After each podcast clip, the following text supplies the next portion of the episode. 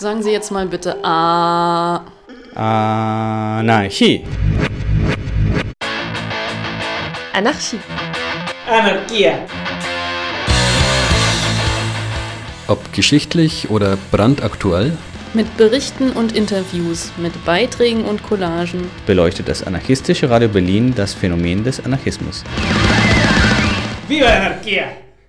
Pünktlich zum Kälteeinbruch räumen in der Nacht auf den 6. Februar 2021 Berliner Bullen die Zeltstadt in der Rummelsburger Bucht. Um der vorherrschenden Einordnung dieser Räumung etwas entgegenzusetzen, haben wir als anarchistisches Radio Berlin mit Personen ein Interview geführt, die sich am Tag darauf an einer Kundgebung beteiligten und auch eine Stellungnahme verfasst haben. Das Interview wurde schriftlich geführt und von uns im Anschluss eingesprochen.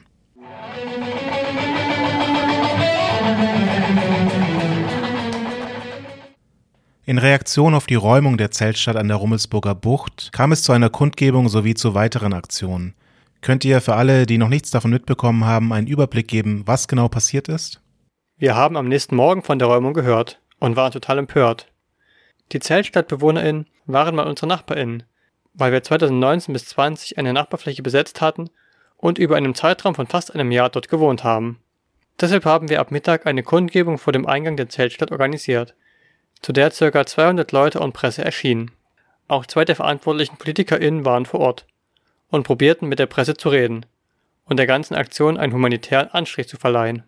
Im Lauf des Tages kamen dann die ZeltstadtbewohnerInnen an und sahen, dass ihre Häuser teilweise schon komplett zerstört waren. Einige brachen zusammen, alle waren empört.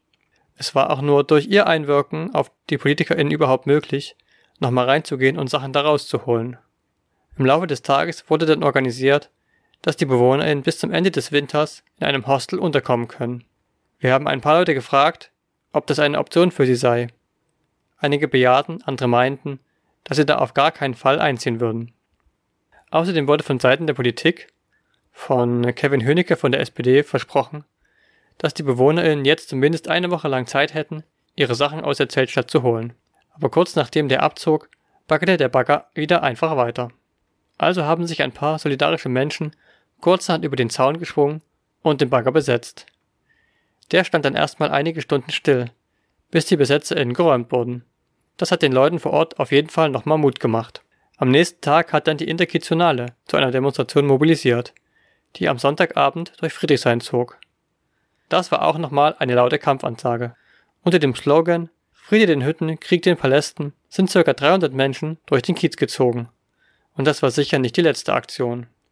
Die Reaktion in Social Media und auch Mainstream-Presse waren dann auch kritisch gegenüber dieser scheinheiligen Räumung. Das ist richtig gut. Wir wollen ja genau das. Aufzeigen, wie dreckig hier gespielt wird. Aber nur Berichterstattung reicht natürlich nicht. Es muss sich auch was ändern. Was könnt ihr uns über die Zeltstadt selbst erzählen? Wer hat da unter anderem gewohnt und wie war das Camp organisiert? Da ist es wahrscheinlich besser, BewohnerInnen vom Camp zu fragen. Wir selbst waren nur ein paar Mal überhaupt dort. Es ist insgesamt eine Mischung aus Leuten. Viele Leute, die selbst gewählt ohne Wohnung wohnen und die sich da ihre Hütte aufgebaut haben.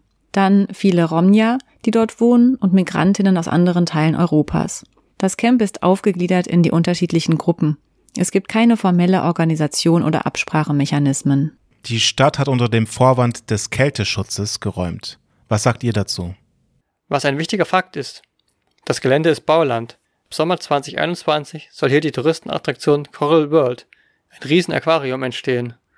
Und gleichzeitig mit dieser Kälteschutzaktion wurde die Duldung der Zeltstadt aufgehoben. Auf dem gleichen Grundstück wird übrigens schon für Infrastrukturarbeiten gebaggert. Die Baggerkante und der Bauzaun verlaufen direkt neben der Zeltstadt. Es ist also einfach eine Räumung unter dem Deckmantel des Kälteschutzes. Und dieser Kälteschutz, sollten ihn tatsächlich einige PolitikerInnen ernst gemeint haben, war so bananen organisiert, wie Mensch es sich eigentlich nicht vorstellen kann. Ohne Vorlauf, ohne dass alle vor Ort waren, ohne langfristige Perspektive. Die Politik pochte ja drauf, dass es nur wegen des kalten Wetters so kurzfristig passiert ist. Aber mal ehrlich, Winter gibt's jedes Jahr. Und jetzt sagt die Politik, dass sie gegen das Abbaggern nichts mehr unternehmen kann, weil das ja Sache der Eigentümerin ist. Ein perfides aus der Verantwortung ziehen also. Da kann niemand sagen, er sie hätte nicht gewusst, dass das genau so ablaufen wird. Was passiert jetzt mit den BewohnerInnen? Welche Möglichkeiten bleiben ihnen? Mehr als die Hälfte der ehemaligen Bewohnerinnen haben das Angebot der Stadt nicht angenommen.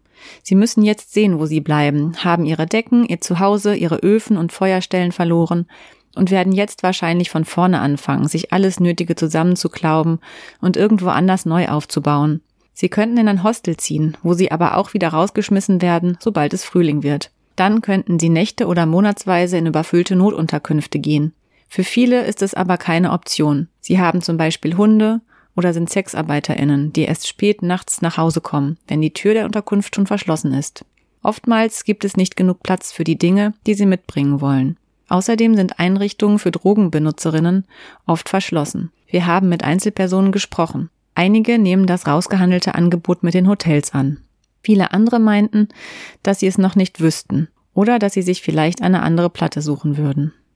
Wie lief die Räumung ab? Die Situation war die, dass am Freitagabend aus dem Nichts SozialarbeiterInnen und Polizei am Camp erschienen und die Obdachlosen aufforderte, für eine Nacht die Tasche zu packen. Kurze Zeit später hieß es dann, nehmt alles mit, was euch wichtig ist. Niemand wusste genau, für wie lange und wohin es gehen sollte. Es standen Busse des öffentlichen Verkehrs bereit, um die Obdachlosen mitzunehmen, aber niemand, inklusive Busfahrer, wusste so recht, wohin die Reise gehen sollte. Also haben sich viele geweigert, einzusteigen. Für die letzten Leute waren dann auch gar keine Busse mehr da. Da haben dann freiwillige UnterstützerInnen Taxis gerufen und bezahlt. Außerdem gab es auch zu keinem Zeitpunkt Übersetzungen. Und viele der BewohnerInnen sprechen kein Deutsch. Das heißt, sie wussten nicht, wohin sie transportiert werden und was mit ihnen passiert. In so einen Bus wäre wohl auch keiner von uns eingestiegen. Insgesamt sind wohl 40 von ca. 100 BewohnerInnen der Zeltstadt für eine Nacht in einer Traglufthalle untergekommen. Am Abend hieß es aber auch nur, dass es ein Angebot für eine Nacht gibt. Die ganze Aktion dauerte bis 3 Uhr früh. Und eine Einsatzhundertschaft hat die Leute aus ihrem Zuhause geholt. Es gab nicht die Möglichkeit zu bleiben. Es wurde nichts darüber gesagt, dass das Camp jetzt abgerissen wird oder dass sie all ihre Besitztümer mitnehmen sollen. Am nächsten Morgen sahen wir allerdings, wie bereits Bagger das Camp abrissen und Häuser und Wohnwegen demolierten. Was ist mit den persönlichen Sachen der Leute passiert? Die Leute hatten eine Stunde Zeit, um zu packen wenn sie dann ab Beginn der Räumung vor Ort waren. Viele kamen ja auch erst später und sie konnten ja nur mitnehmen, was sie selber tragen konnten. In der Aufregung wurde wohl auch vieles vergessen, wie Menschen am nächsten Tag berichteten. Offiziell haben sie noch diese Woche Zeit, um zurückzukehren und zu holen, was ihnen wichtig ist. Das war aber eine leere Versprechung, weil Bagger bereits am Samstag dabei waren, das Camp zu demolieren. Es gab zum Beispiel eine Frau, die einen Wohnwagen auf dem Ort stehen hatte. Sie wollte am Samstag mit einem Fahrzeug kommen, um den Wohnwagen abzuholen. Aber da war der bereits in Trümmern. Das heißt, einige haben wohl einige Taschen voller Sachen retten können. Aber alles, was größer war oder vergessen wurde, ist jetzt demoliert in einem Haufen Schutt im Schnee. Das Holz verheizen jetzt Security-Leute, um sich nachts zu wärmen. Welche Interessen werden hier mit der Räumung eurer Meinung nach verfolgt? In erster Linie natürlich die Interessen der Eigentümerin die hier so schnell wie möglich alles abgezäunt und startklar zum Bauen haben will.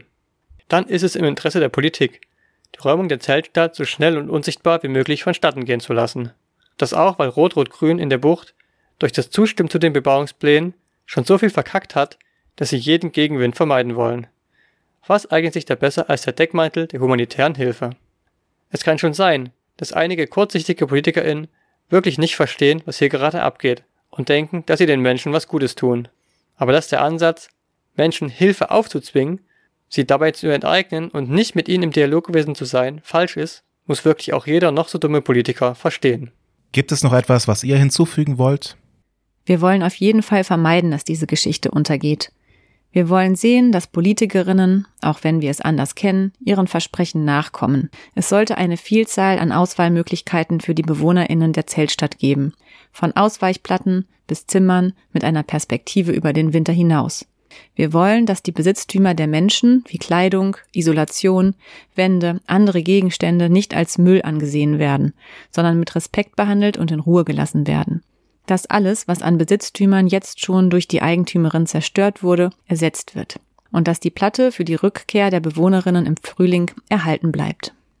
Außerdem wollen wir, dass alle Gruppen, die aus der Bucht vertrieben werden, gute alternative Möglichkeiten zum Leben und Sein bekommen. Das sind außer den BewohnerInnen der Zeltstadt zum Beispiel die Wagengruppen Diesel A, Sabot Garten, Wagenkunst Rummelsburg und Queeres Wagenkollektiv. Den letzten beiden Gruppen wurde sogar von der Stadt offiziell ein Ausweichgrundstück zugesprochen, gefunden hat sich bis jetzt keins. Wir wollen, dass Rot-Rot-Grün alles, was sie durch das Zustimmen zum Bebauungsplan kaputt gemacht haben, in gleicher Weise ersetzen. Und nicht im Schneechaos einer kalten Woche klammheimlich die letzten Armen auch noch aus der Bucht vertreiben.